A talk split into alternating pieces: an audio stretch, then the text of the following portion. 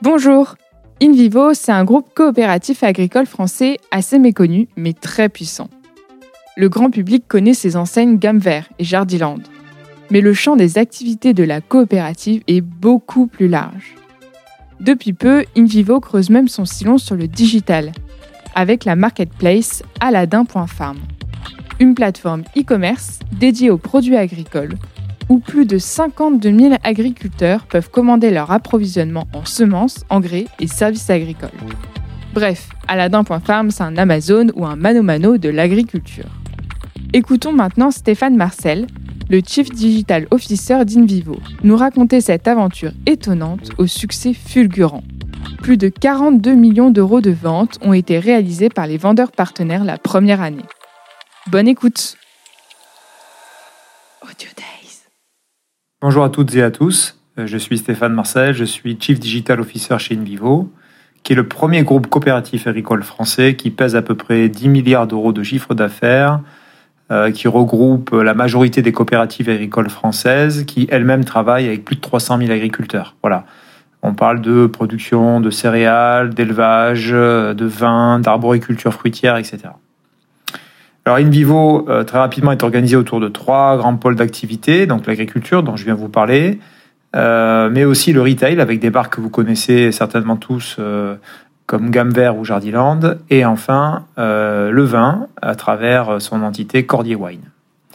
Alors j'ai euh, participé à la création d'une nouvelle euh, business unit qui est transverse, qui est axée sur la digitalisation du groupe et, de ses métiers dès 2018, et c'est donc là le sujet qui m'intéresse de vous présenter ici dans cette capsule.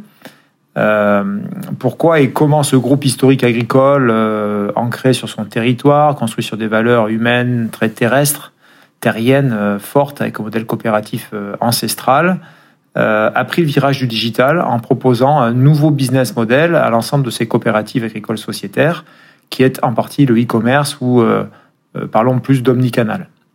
Alors vous le savez aussi bien que moi, le digital aujourd'hui est bien partout. et pourquoi l'agriculteur et l'agriculture y après Alors on a une idée, on a eu une idée de génie chez Invivo et sans vouloir faire jeu de mots euh, ou presque, on a créé la première plateforme de vente de produits et services agricoles qui s'appelle Aladdin.farm. Euh, nous avons euh, commencé cette histoire de façon assez frugale en fait et itérative avec neuf coopératives emblématiques pour créer le terreau fertile du succès, qui est la co-construction. Euh, parallèlement, nous avons créé une Digital Factory au sein d'Invivo pour y abriter toutes les compétences clés afin de construire cette plateforme de façon euh, très itérative et incrémentale. Et euh, nous avons été ensuite confrontés à accélérer, à faire de l'agilité à l'échelle pour, pour respecter notre time to market qui était assez court. Et le lancement a été possible assez rapidement finalement avec bien sûr le renfort de partenaires consultants dans le dispositif de la Digital Factory.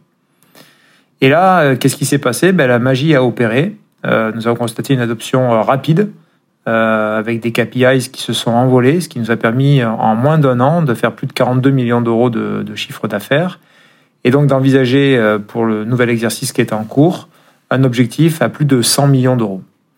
Voilà donc une, une croissance, une hyper croissance assez forte sur ce dispositif. Euh, alors, on a créé évidemment le maximum les conditions du succès. Hein. Alors, il n'y a pas de recette magique, mais comme en cuisine, c'est plus simple de faire un bon plat si, les ingrédients de base sont de bonne qualité.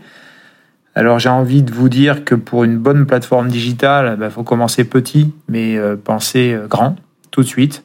Donc, avoir une approche très minimum viable product, mais avoir une vision commune partagée par les différentes parties prenantes.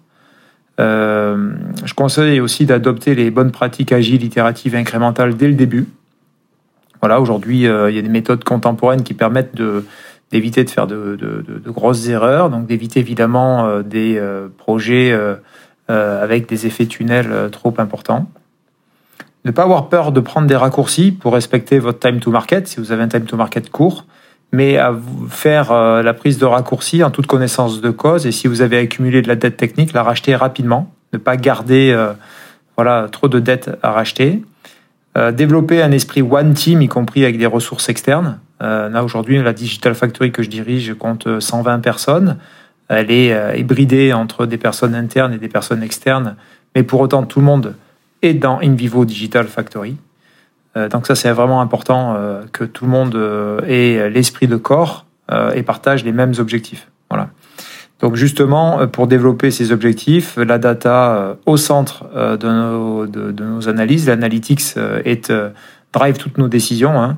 Euh, sur les parcours utilisateurs, les parcours clients, sur le management de notre roadmap avec la définition des priorités, avec le pilotage et l'animation de la communauté de clients, utilisateurs de notre plateforme. Voilà, tout est, tout est data et donc nous avons une grosse practice data au sein de, au sein de notre structure. Et puis euh, lever le plus rapidement les freins, les irritants, les objections, adresser la complexité, ne pas la, ne pas la, euh, ne pas la contourner, mais bien adresser ce qui, est, ce qui semble complexe. Ça vous permettra d'aller plus vite. Voilà, donc euh, bah, écoutez, cette capsule arrive à sa fin. J'ai vraiment l'impression qu'avec Aladdin.farm chez InVivo, nous avons, euh, nous contribuons tout simplement hein, à l'écriture d'une nouvelle page de l'agriculture française, en lui permettant dans, dans le monde du e-business de conserver sa souveraineté et de freiner les velléités de nouveaux entrants qui pourraient venir euh, disrupter notre, notre modèle et notre chaîne de valeur agricole française. J'espère que vous avez passé un bon moment à m'écouter et à très bientôt. Au revoir.